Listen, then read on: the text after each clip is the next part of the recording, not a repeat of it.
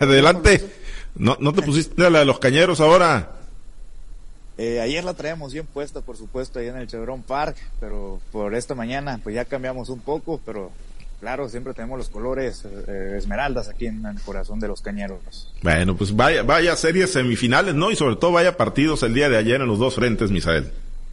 Sí, sí, efectivamente, ¿no? El equipo de los Mochis tomando la ventaja de dos juegos por cero en contra de los Yaquis de Obregón y por otra parte los algodoneros respondieron y le cortaron la racha de 20 victorias a los naranjeros de Hermosillo, 20 triunfos al hilo eh, llevaban allá en tierra sonorense y pues el equipo blanqueazul ahí tu, equipo de Guasave, Pablo César, pues ya se puso en la pelea en contra de Naranjeros. Bueno, pues nuestro equipo de Sinaloa, ¿no? Nuestro equipo de Sinaloa, eh, ahí, pues qué bueno, ¿no? La realidad es que fueron muy buenos juegos, ahí estábamos eh, echándole un ojo a cada, a cada partido, pero fueron muy, muy buenos juegos y pues ojalá, ¿no? Que sigan caminando para ver esa gran final anhelada por acá en la zona centro-norte de Sinaloa entre los eh, cañeros de los mochis y los cañeros de los mochis y los algodoneros de Guasave. Sí, sí, efectivamente, muy atractiva sería esa posible final entre Cañeros y el equipo de algodoneros, pero bueno, eso todavía falta para que se defina quiénes estarán eh, enfrentando en la gran final de la Liga Mexicana del Pacífico. Por lo pronto entramos en materia y nos vamos a lo que pasó el día de ayer en los segundos juegos de la serie semifinales en la ciudad de Los Mochis. Nuevamente con un gran duelo de picheo en el Chevron Park, pues un error de Juan Carlos Gamboa en el lanzamiento a primera base tras una rola de Yasmán y Tomás, esto en la décima entrada en extra innings. Le dio el triunfo a los cañeros, dos carreras por uno sobre los Yaquis de Obregón, eh, y de esta manera pues se colocaron en la serie dos juegos por cero a favor del equipo verde. Si les parece, pues escuchamos las declaraciones tras conseguir la victoria del, del hombre, del pelotero que se convirtió en figura. Estamos hablando de Yasmán y Tomás, el tanque cubano. Aquí lo escuchamos. Bueno, ¿qué te puedo decir? Los primeros turnos en el juego no me fueron bien, después tuve el vivo en ella segundo, salió de frente. Y nada, no importa cómo sea, tío que pase cosas positivas y que al final ganemos. Bueno, ahí lo que comentaba el pelotero cubano, y así es como se definen estos tipos de juegos, con errores, con el más mínimo error, pues se termina siendo eh, definitivo para que un equipo se lleve la victoria sobre el otro. En este compromiso, Juan Gámez se terminó quedando con la victoria y Francisco Moreno con la derrota. Este viernes, por cierto, habrá descanso general en la liga y la serie se reanudará, se reanudará el sábado en la ciudad de Obregón cantándose el play ball en punto eh, a partir de las 5 o 10 de la tarde. Como abridores estarán anunciados, bueno, están anunciados ya Rafael Pineda por el equipo de los Cañeros y Faustino Carrera estará por los Yaquis de Ciudad Obregón. En, otra, en el otro duelo, en el otro frente, en Hermosillo, Sonora, con par de cuadrangulares de Esteban Quirós y Sebastián Elizalde produciendo la carrera de la victoria en la octava entrada, los algodoneros derrotaron cuatro carreras por tres a los naranjeros y empataron la serie semifinal a un juego por bando. Con este triunfo, los blanqueazules cortaron la racha del equipo sonorense de 20 victorias consecutivas en casa. Además, aseguraron poder disputar los siguientes tres compromisos en el Kuroda Park los días sábado, domingo y lunes. Aquí escuchamos las declaraciones de Esteban El Poniquiros después de conectar par de cuadrangulares. Sí, muy contento de aportarle a la causa. Este, han sido dos juegos donde pues hemos estado tratando de agarrar rallies. Eh, gracias a Dios este juego peleamos muy bien, este, nos embonamos todos y gracias, gracias a Dios se dio la victoria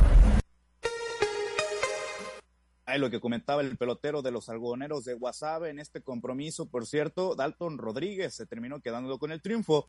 Con el revés fue para Thomas McCormick y Brando Coach se acreditó el rescate en este segundo compromiso de la serie. También se reanudará el próximo sábado, será en el Kuroda Park a partir de las seis de la tarde. Por algodoneros está anunciado para lanzar Nico Telach, mientras que por naranjeros lo hará Wilmer Río. Bueno, de ahí los pormenores de la Liga Mexicana del Pacífico. Y ahora pasamos a otros temas, nos vamos al fútbol. En Guadalajara, Jalisco, el día de ayer, el Atlas le pegó al Mazatlán FC por marcador de dos goles por uno, en lo que fue el debut para ambos equipos en el torneo Clausura 2023 de la Liga MX, en partido disputado en la cancha del Estadio Jalisco correspondiente a la jornada número dos del campeonato. Julio Furch puso el primero al minuto 60 Posteriormente, Juan, Julián Quiñones anotó el segundo al minuto 74 y diez minutos más tarde Nicolás Benedetti acortó distancias en contra del conjunto jalisciense. Sin embargo, ya no le alcanzó el tiempo al Mazatlán para rescatar un marcador más favorable eh, para el conjunto de los cañoneros. El Mazatlán eh, debutó en este torneo con derrota en este 2023. Bueno, pues ahí, ahí la información del equipo sinaloense de primera división. Ahora hay más información en la ciudad de Los Mochis. Les platico que la novena edición de la carrera con causa Don Bosco se llevará a cabo el 29 de enero en las distancias de 3 y 6 kilómetros. Esto en beneficio a la obra salesiana, el de Los Mochis. Y en conferencia de prensa, el director general de esta misma, eh, Gerardo Gómez Villegas, extendió la invitación a niños, jóvenes y familias a correr, trotar o caminar en el evento que iniciará a partir de las 8 de la mañana. Aquí escuchamos lo que se comentaba en la conferencia de prensa. Los invito a que le entremos macizo a dejar huella verde. ¿Por qué? Porque el mundo, porque el ecosistema, porque la ecología es ese trampolín que nos lleva al. Bueno, ahí las palabras del director general de la obra salesiana. Por cierto, los detalles para las inscripciones los podrá consultar en nuestro portal informativo. Estamos en www.noticieroaltavoz.com en la sección de deportes. Bueno, ya que estamos hablando de carreras, nos trasladamos a la capital sinaloense. Ahí el comité organizador del Maratón Internacional de Culiacán eh, pues informó que tiene todo listo para que este 22 de enero se realice el evento máximo del atletismo en la capital sinaloense. El presidente del comité organizador, Miguel Corrales, señaló que el maratón está avalado a nivel internacional, fue lo que estuvo destacando en la conferencia de prensa, por lo que habrá corredores de los estados de Oaxaca, Nuevo León, Ciudad de México, entre otros estados. Además, ya han confirmado atletas de Japón, Estados Unidos y Kenia. Aquí escuchamos lo que se comentaba que ya a nivel nacional, ya avalado por federación, este es un evento que a nivel nacional está reconocido, el maratón, mucha gente ya espera este maratón, lamentablemente el año pasado no se pudo realizar, este, pero este año se retoma, ¿no?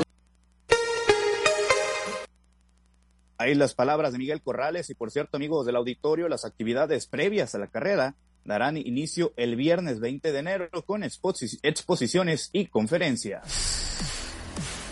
Bueno, ya para finalizar, nos pasamos a otros temas de béisbol, pero esto, béisbol Five, porque tras celebrarse la primera Copa del Mundo de este deporte en noviembre pasado en el Zócalo de la Ciudad de México, la Confederación Mundial de Béisbol y Softball reveló el ranking internacional de la disciplina, donde la selección nacional mexicana, que fue dirigida por Jesús Alfredo Lerma Martínez y donde participó la omense Marian Castro, eh, pues luce como la tercera mejor eh, selección de América con 807 puntos, solamente por detrás de Cuba y Venezuela. El selecto listado se compone de 43 selecciones eh, representantes de cuatro continentes, por lo que nuestro país a nivel mundial se ubica en la undécima posición, mientras que el equipo cubano, actual campeón del mundo, lidera el ranking con 2.000 con 2.055 unidades.